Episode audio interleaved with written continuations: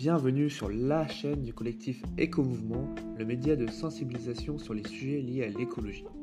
Toutes les deux semaines, on vous propose d'aborder une thématique liée à l'environnement et de découvrir des invités inspirants pour aller vers un monde meilleur. Bonne écoute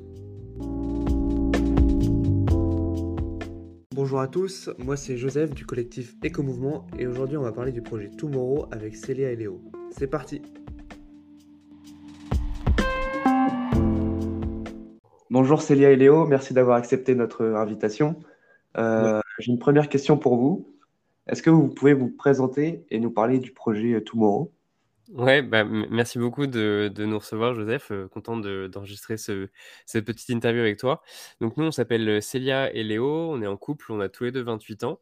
On était anciens responsables euh, du marketing dans deux boîtes différentes sur Paris.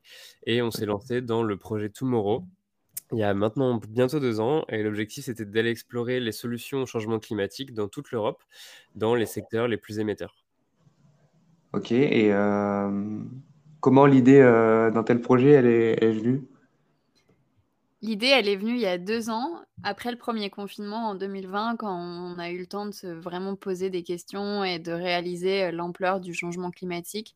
Et on s'est dit à ce moment-là que c'était vraiment indispensable de mettre toute notre énergie sur ce projet parce qu'en fait, on pensait qu'il n'y avait rien d'autre d'aussi important que de parler de climat aujourd'hui parce que mmh, bah, ça touche énormément à l'humain sur Terre et aussi, bah, c'est des questions qui sont cruciales pour l'avenir de notre planète. Et donc, on a tous les deux quitté nos jobs à l'été 2020 pour se lancer dans le projet Tomorrow. Au début, on ne savait pas trop quelle forme ça allait prendre et en fait, on avait envie de combiner le désir de faire un voyage à deux avec le sens et c'est là que naturellement, ce projet est venu en se disant, en fait, les solutions sont déjà là. on en était persuadé. On trouvait que les médias parlaient énormément de problèmes et que c'était assez déprimant, en fait, à chaque fois que la question du climat était adressée, c'était sous l'angle très négatif de oh, il y a tellement de problèmes et on ne voit pas les solutions. Donc on s'est dit que les solutions étaient déjà là, qu'il fallait les mettre en lumière et qu'elles étaient à nos portes, que ce soit en France, mais aussi en Europe, qui est quand même on a la chance de vivre sur un continent qui est ultra dynamique euh, dans, les solutions. Et euh, c'est pour ça que le tour d'Europe des solutions au changement climatique euh, est né. Et pour compléter, peut-être, c'est vrai qu'on voit souvent aujourd'hui un manque d'informations. les médias se saisissent quand même de plus en plus de ce sujet, mais souvent ne savent pas bien le traiter, ou alors le traitent, comme le disait Célia, avec un angle un peu pessimiste. Et on sait aujourd'hui qu'il y a deux points qui sont cruciaux dans la sensibilisation. Le premier, c'est de sensibiliser sur l'urgence, donc vraiment de provoquer un peu ce, déclic et cette claque que nous, on a eu en fait il y a deux ans. Et l'autre côté, il faut quand même rassurer et il faut parler du positif, en tout cas essayer de ramener un peu d'optimisme dans cet écosystème pour motiver un passage à l'action individuelle et aussi collectif. Et donc nous, c'est ce qu'on a essayé de faire en tout cas dans notre périple, à travers euh, les échanges qu'on a eus et les contenus qu'on a fait pour notre communauté sur nos réseaux, mais aussi à travers le livre qui est sorti à la suite euh, de ce périple. Ok, et euh, donc vous êtes parti cinq mois. Euh, comment vous avez préparé ça euh, Comment ça s'est passé? Bah, on a eu, du coup, la première phase du projet, ça a été de, évidemment de cadrer un peu tout ça. donc, on s'est posé tous les deux, on s'est demandé ce qu'on aimait faire, ce qu'on voulait faire, ce pourquoi on était bon et ce pourquoi on n'était vraiment pas bon. Et en fait, ça a défini un petit peu le contour du, du, projet Tomorrow, l'objectif qu'on en avait, la ligne éditoriale, etc. Ensuite, on a dû définir un petit peu aussi toute la partie identité, euh, donc toute la partie design, euh, euh, faire un site, contacter des gens aussi pour voir s'ils sont intéressés par, par le projet. Et après, on s'est lancé dans une campagne de crowdfunding, donc du financement participatif sur la plateforme qui s'appelle Ulule. Euh, et du coup, on a vendu en fait en précommande à des gens euh, avant de partir. Ça nous donnait du coup une idée déjà du stock euh, qu'on aurait besoin de, commander, du nombre de livres qu'on aurait besoin d'imprimer, et ça évitait justement d'avoir du surstock et d'avoir des pertes derrière. Donc ça, c'était le premier point. Le deuxième point, c'était qu'on avait besoin de financement. Donc ça, c'était un des moyens d'en obtenir. Le deuxième moyen, c'était de trouver des sponsors et des partenaires. Et donc ça, c'est pareil, ça a été dans toute la phase de préparation. On a cherché euh, des personnes qui étaient intéressées par le projet. On a trouvé neuf sponsors en tout. Et du coup, ça a fait en grande partie euh, euh, au moins trois mois de la préparation. Et ensuite, l'objectif, c'était de trouver un moyen de transport. Et donc là, on a cherché pendant des semaines et des semaines sur le bon coin et on a fini par trouver un van, un van tout jaune, un peu tout vieux, mais qu'on adore, qui s'appelle Eugène aujourd'hui et qui a bien été rénové, qu'on a acheté du coup en particulier vers Grenoble et on l'a rénové, on l'a réaménagé avec les, avec les matériaux qui étaient déjà dedans, puisqu'il était semi-aménagé quand on l'a acheté, et on a mis un mois pour le rénover juste avant de partir. Ok, ok. Euh, vous dites euh, avoir interviewé 17 personnes dans les secteurs les plus émetteurs à travers l'Europe. selon vous, quelles ont été les interviews les plus marquantes? Alors, ce qu'on a fait dans le livre, c'est qu'on a traité toutes les industries, enfin, une grande partie des industries qui émettaient énormément de CO2 et ça a été vraiment notre méthodologie. On, a d'abord regardé les émissions de CO2 dans le monde aujourd'hui pour ensuite aller chercher des solutions qui avaient un impact. Je pense à énormément de solutions qu'on a rencontrées. Par exemple, euh, dans le domaine de la production d'énergie, on a rencontré EcoWave Power qui euh, fabrique de l'électricité à partir de la force des vagues euh, sur les, les ports, par exemple dans les régions où il y a énormément de vagues. je pense aussi à par exemple Band for Blue en Espagne qui a inventé une voile pour les bateaux qui permet de réduire le carburant parce que l'utilisation de carburant c'est énormément émetteur pour le fret maritime.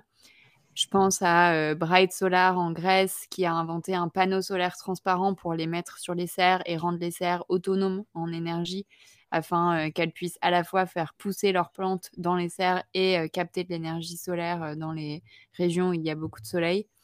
Bon, je pense qu'il y a vraiment énormément de solutions. Il y a aussi Underek en Pologne. après, je terminerai parce que ça fait beaucoup, mais il y a Underek en Pologne qui transforme un kilo de plastique en un litre de carburant. Donc les, les biocarburants.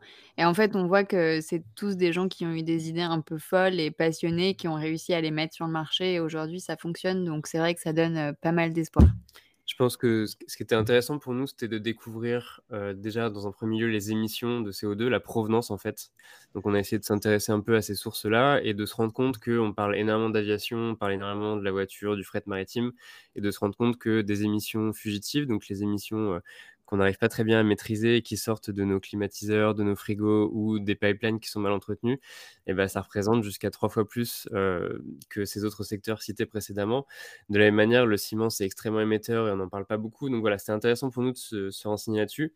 Et derrière, du coup, tu demandais un peu les interviews qui étaient les plus marquantes. J'ai l'impression que c'était pas forcément la, solution qui nous marquait forcément, mais ça pouvait être aussi les gens. Euh, on a eu en fait des rencontres incroyables avec des entrepreneurs qui façonnent un monde plus durable. Nous, c'était ça aussi qu'on avait mis envie de mettre en avant, c'était des humains derrière euh, des innovations. Euh, et voilà, je pense que ça, a été uniquement des belles rencontres. et quand on avait un petit coup de mou, dès qu'on sortait d'une interview, on était vraiment reboosté. Donc ça, c'était vraiment, vraiment très puissant. Ouais. Et pour, chic, pour, pardon, pour chaque interview, ça a pris du temps à tourner parce que vous êtes parti pendant cinq mois. J'imagine que c'est un gros travail. Oui, absolument. On avait un rythme d'une interview par semaine.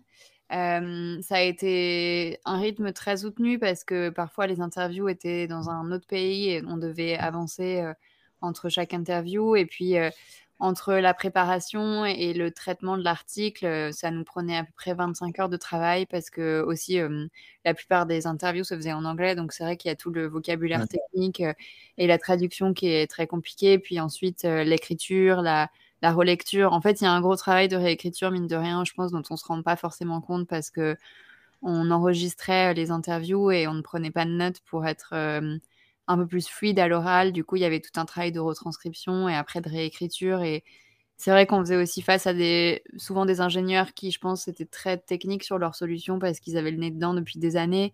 Alors que nous, le livre s'adresse vraiment à un public euh, bah, néophyte. et on, ce qu'on s'est dit comme ligne éditoriale, c'est euh, il faut que nos, nos grands-mères comprennent. Euh, il y avait un gros travail de vulgarisation qu'on a dû faire sur la réécriture. Et pour te donner un peu un ordre de grandeur, on passait à peu près 25 heures sur une seule interview. Ah, euh, donc ça va de la préparation. Bon, déjà, on a contacté les boîtes en amont, ça s'est même pas compté dedans. Mais il a quand même fallu les présélectionner euh, dans des fonds d'investissement, dans des bourses, euh, bref, des, des, boîtes qui nous ont été recommandées. On a traité plus de 600 pour en choisir in fine une vingtaine. Donc ça, ça a quand même pris du temps.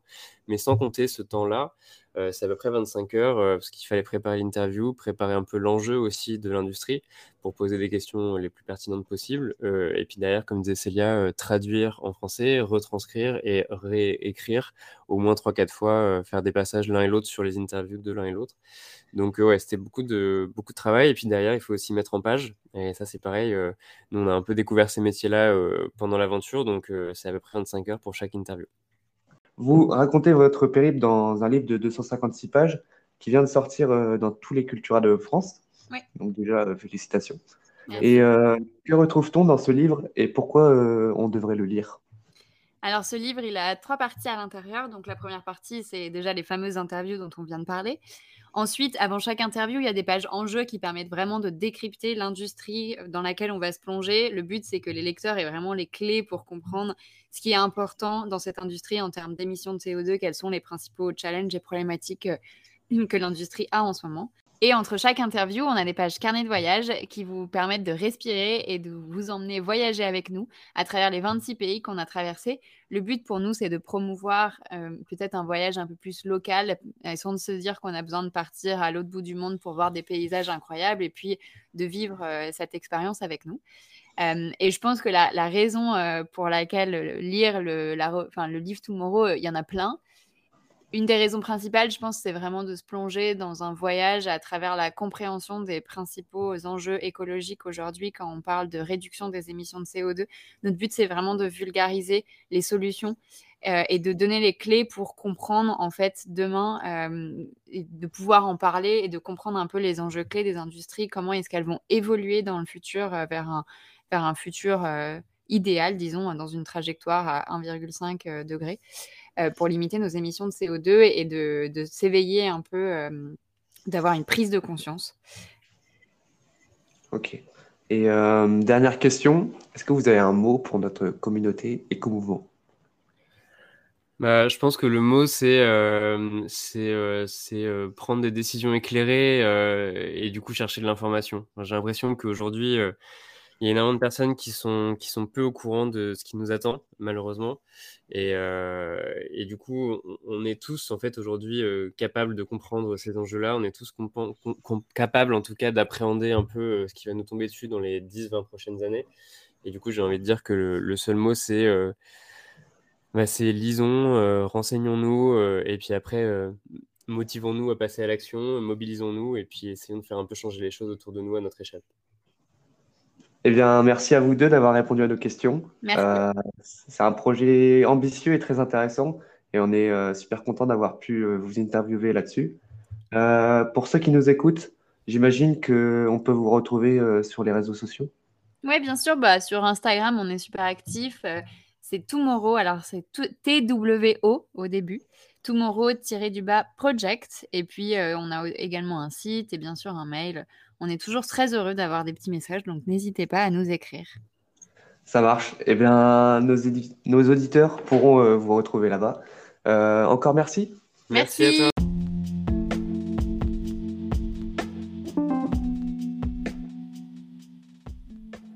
Merci d'avoir écouté ce podcast en entier.